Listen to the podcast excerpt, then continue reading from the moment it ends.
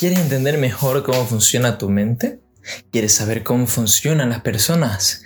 ¿Quieres tener un mayor control y comprensión del mundo y de lo que te rodea?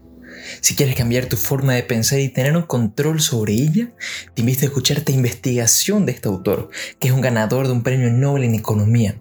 Así que, si estás listo, comenzamos. Sean bienvenidos todos a este nuevo episodio, un martes más con ustedes donde vamos a resumir el libro de Pensar rápido, pensar despacio, que fue escrito por Daniel Kahneman, que ganó un premio Nobel en Economía. Así que comenzamos con el resumen sin antes no olvidar recordarles que tenemos un Instagram, así que pueden ir a seguirnos y ahí sugerirnos qué otros libros quieren que, que resumamos en los próximos episodios. Comenzamos. Primera parte del libro, dos sistemas. Básicamente tenemos dos sistemas, uno automático y uno consciente. El sistema 1 opera de manera rápida automática, con poco o ningún esfuerzo y sin sensación de control voluntario. Y el sistema 2 centra la atención en las actividades mentales esforzadas que lo demandan. Incluidos los cálculos complejos, las operaciones del sistema 2 están asociados a la experiencia actual, elegir, pensar, esforzarse y concentrarse. Cuando pensamos en nosotros mismos nos identificamos con el sistema 2, con con el yo racional que decide qué pensar y qué hacer. Sin embargo, vamos a ver que, el protagonista es el sistema 1, el automático. Hacemos y pensamos en muchísimas cosas sin tener que forzarnos para hacer esas acciones diarias. Además, cuando practicamos algo, sí o no, que se vuelve automático en algún punto de la práctica. En cambio, las acciones que caen en el sistema 2 requieren atención y resultan perturbadas cuando la atención se parta de ellas mismas. Y como sabemos, nuestra capacidad de atención no es infinita. Nos cansamos y, no, y nos aburrimos. Además, a veces, por concentrarnos en algo, no vemos otras cosas que ocurren. No, no prestamos atención total, es enfocada en, en cosas específicas, digamos. En el sistema 2 es activo. Es activado cuando existe un acontecimiento que altera el modelo del mundo que, es el sistema número 1. El sistema número 1 no puede seguir reglas, solo, solo lo puede hacer el sistema número 2. Y tiene sentido porque el 1, siendo automático, no va a depender, no va a detenerse a pensar en reglas. Cuando alguien está cognitivamente ocupado, es decir, está haciendo algún esfuerzo mental, entonces pierde una parte de su autocontrol. Porque como sabemos, controlarnos también requiere esfuerzo. Una de las principales funciones del sistema número 2 es observar y controlar los pensamientos y las acciones sugeridos por el sistema número 1. Eso sí, también puede pasar que a veces instintivamente evitamos pensar o escogemos una respuesta que parece fácil. Tampoco es que el sistema número 2 requiere trabajar, muchas veces es muy vago. ¿Y será que es verdad que saltamos a, conclusiones? Pues sí, nuestro sistema número 1 hace que saltemos a conclusiones. Generalmente es un, en situaciones familiares, que puede pasar en situaciones desconocidas. Pero aquí se vuelve peligroso, porque no podemos equivocarnos. La incertidumbre y la duda son dominios del sistema 2. El sistema 1 es crédulo, tiende a creer. El sistema 2 eh, se encarga de dudar, de no creer. Pero el sistema número 2 está a veces ocupado y como dijimos antes, está ocupado, se vuelve flojo. Ahora veremos el efecto halo. La tendencia a gustarnos o disgustarnos todo de una persona, grupo de personas, una cosa, incluyendo cosas que, que no hemos observado, es conocido como el efecto halo. Y esto suele ser causado por las primeras impresiones, es decir, que son reacciones procesadas por el sistema número uno. El, en esencia, el sistema número uno solo se concentra en información evidente, no, no va más allá. Segunda parte. Heurísticas y sesgos. Como nosotros naturalmente como seres humanos tenemos ciertas opiniones y juicios sobre ciertas cosas, estamos sesgados inclinados hacia algo, además de que somos muy sugestionables, sobre todo cuando se trata de cosas de, las cuales no tenemos conocimiento absoluto, lo cual es muy útil para hacer marketing. Para, eso mismo, para ese mismo motivo, no siempre deberíamos confiar en nuestros instintos y en nuestra memoria para tomar decisiones. Decisiones que deberían ser objetivas o muy importantes. Para este tipo de decisiones se dice que deberíamos usar estadísticas para tomar decisiones. El pensamiento estadístico saca conclusiones sobre casos particulares de, propiedades de categorías y conjuntos. Desafortunadamente el sistema número uno no tiene capacidad para este modo de razonar. El sistema número dos puede aprender a pensar estadísticamente, pero pocas personas reciben la capacitación necesaria. Hay algo que puede hacer cuando tenga dudas sobre las cualidades de la evidencia. Haga que sus juicios de probabilidad estén cerca de la tasa base. Obviamente no sería fácil, pero es una muy buena opción. Algo clave es disciplinar la intuición. Para hacer eso hay que centrar nuestro juicio en una, en una base seria, preferiblemente conocimiento probable, y siempre cuestionar nuestro diagnóstico de la situación. Hay que centrarnos en probabilidad, no en suposiciones ni intuiciones. ¿Y por qué no guiarnos por nuestra intuición? ¿Por qué, no, ¿Por qué tenemos demasiados estereotipos y somos fácilmente influenciables? Pasamos a la tercera parte, que es el exceso de confianza. Una limitación general de la mente humana es su insuficiente capacidad para reconocer estados pasados del conocimiento o creencias que han cambiado. Una vez que adaptamos una nueva visión del mundo, inmediatamente perdemos buena parte de nuestra capacidad para recordar lo que solíamos creer antes de que nuestro pensamiento cambiara. Esto ocasiona un sesgo de retrospección. No tomaremos en cuenta factores que sí tomamos en cuenta antes y nuestros pensamientos estarán sesgados por eso. Además, se dice que tenemos una ilusión de validez cuando se trata de muchas cosas. Esto es porque mucho de lo que creemos lo creemos porque le hemos dado nuestra confianza, por ejemplo. Confiamos en cierta persona, un amigo tal vez, y por eso vamos a creer las cosas que él nos dice. Nuestra confianza en algo es generalmente un atributo que hemos otorgado subjetivamente y por eso es que puede que no sea el 100% válido de la mayoría de las veces. El sistema número uno es quien atribuye esta confianza porque se basa en la información que está presente y fácilmente visible. El libro también menciona que hay, nuestro exceso de confianza en, nosotros mismos y posiblemente en información sesgada. Es lo que nos lleva a cometer errores al predecir algo. O sea, además de que hay un error siempre, porque el, el mundo es impredecible, nuestros sesgos nos llevan a cometer errores aún mayores. Habrá menos error si tratamos de predecir algo a corto plazo que a largo plazo. Siempre debemos tratar de evaluar la validez de algo, distinguiendo entre regularidades y juicio. Asimismo, ser optimista o pesimista también nos va a sesgar. Tendremos expectativas muy altas o muy bajas. nuestra planificación quedará mal, aunque bueno, a veces sirve planear para el peor escenario y estar preparado. Si es que ocurre, pero tal vez rechacemos oportunidades por ser pesimistas. Y por ejemplo, si trabajamos o tenemos una empresa, por mucho que debamos tener un objetivo claro, también tiene que ser un ser en todo lo que nos fijemos.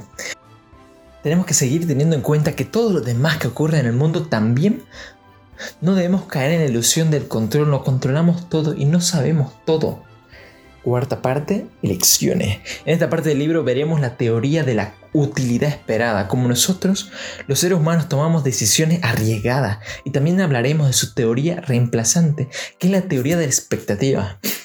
En muchos estudios, así desde hace más de 300 años se aprobó que la gente generalmente escoge la opción segura, incluso si ésta da menos beneficios. Por ejemplo, si se debe elegir entre lanzar una moneda y sale cara ganar 100 dólares y sale cruz no ganar nada, o ganar 46 dólares, directamente la gente generalmente escoge 46 dólares. De hecho, una decisión tomada con aversión al riesgo será la de elegir aquello seguro que es menor que el valor esperado, pagando un recargo para evitar la incertidumbre. Una explicación para esto era que las elecciones de los individuos no basan en valores dinerarios, sino en los valores psicológicos de los resultados, en sus utilidades. Y una explicación matemática que, que la gente no toma el valor probabilístico de ganar, sino solo la, saca un valor medio. Obviamente haciéndolo así no parece tanta pérdida, porque no arriesgarse pero calculado, bien se hace más grande la mayoría de las veces. Esta proporción explicada por qué la gente pobre compra seguridad y por qué la gente rica se la vende. Esta teoría cambia cuando tomamos en cuenta los puntos de referencia que pueden tener las personas. Por ejemplo, algunas piensan en ganar porque tienen un tienen poco o nada, así que solo pueden ganar, y otras en perder, porque tienen algo y tienen miedo en perderlo. Lógicamente la teoría funciona inversamente con la pérdida porque naturalmente le tenemos aversión a la pérdida. Esta es la teoría de la perspectiva. La teoría de la perspectiva y la teoría de la utilidad no tienen en cuenta el arrepentimiento y la razón es instructiva. Las emociones del arrepentimiento y desilusión son reales. Y los individuos que deciden, sin duda anticipan estas emociones cuando hacen sus elecciones. Las pérdidas pesan más que las ganancias. Además, el cerebro responde con mayor rapidez a las amenazas que a las cosas agradables. Hay otros factores que influencian lo que esta teoría propone, como ser la indiferencia, porque hay ciertas personas que son así, no se lo toman todo tan fuerte. Obviamente, volviendo a mencionar un poco la parte de la estadística, cuando no pensamos estadísticamente con los datos que tenemos, tendemos a magnificar o quitarle importancia a las cosas solo porque nuestro juicio e impresiones erróneas del sistema número uno. Por ejemplo, tendemos a exagerar la probabilidad de encontrarnos en un ataque terrorista solo porque hemos visto que uno ha ocurrido. Se puede jugar con los conocimientos estadísticos de muchas formas, sobre todo con lo que se relaciona a opuesta y juego. Los corredores de bolsa lo usan todos los días, calculan sus riesgos con estadísticas pasando a otro tema excepto los pobres. Para quienes sus ingresos son para sobrevivir, los principales motivos para buscar el dinero son económicos.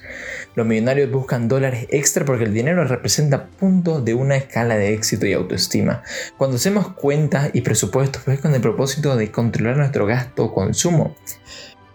Las cuentas mentales se usan extensamente para llevar una contabilidad. A quien toma una decisión de modo racional solo le interesa las consecuencias futuras de la inversión actual y generalmente se pueden afirmar las pérdidas duelen al menos dos veces más que las ganancias. En estudios de elección llevados a cabo hasta él, un 73% de las personas preferirían la seguridad en vez de un riesgo con mayor recompensa. Ahora hablando de preferencias, ¿no preferiríamos casi nada por igual? Solo cambiando nuestros niveles de preferencia en ciertos momentos, por ejemplo, ¿qué preferiríamos entre manzanas y filetes de carne? No vamos a decidir que nos da igual. Dependiendo de la hora del día o que hayamos comido, vamos a preferir cierta cosa. Hay cierta cosa que se llama marco emocional. Básicamente se trata de cómo una misma cosa puede tener diferentes significados y estos causar distintas reacciones emocionales. Y bueno, el mejor de esto obviamente está aplicado en pérdidas y ganancias. Por ejemplo, el equipo A ganó y su, su, complemento que sería el equipo B perdió. Y esto también es aplicable a la neuroeconomía. La neuroeconomía es una disciplina que estudia cómo el cerebro humano procesa información y toma decisiones de tipo económico. Quinta parte. Dos yo. Hay dos términos que explica aquí. Utilidad experimentada y utilidad de la decisión. La utilidad experimentada se refiere a provecho que sacaríamos de una experiencia. Como seres humanos buscamos placer y evitamos dolor, mientras que la utilidad de la decisión está más ligada al concepto de la ganancia esperada. ¿Y en qué nos basamos para decidir nuestras preferencias? En nuestra memoria en nuestras experiencias pasadas y cómo nos hicieron sentir. Ninguna cosa de la vida es tan importante como pensamos cuando pensamos en ella. Si nos pensamos en algo pierde su importancia. Básicamente, nuestros dos yo son un yo que experimenta y un yo que recuerda. Y obviamente cada cosa tiene diferencia. Tiene beneficios cuando usado en ciertas cosas, como hemos visto en múltiples ejemplos. Entonces, en resumen, Muchas decisiones se basan en creencias relativas a la probabilidad de eventos, como los resultados de una elección, la culpabilidad de un acusado o el futuro valor del dólar. Nosotros deberíamos tener en cuenta las estadísticas de las cosas, pero no lo hacemos. Dejamos influenciar por eventos aislados, por las opiniones colectivas, por ciertas personas. Es por esta razón que cometemos errores.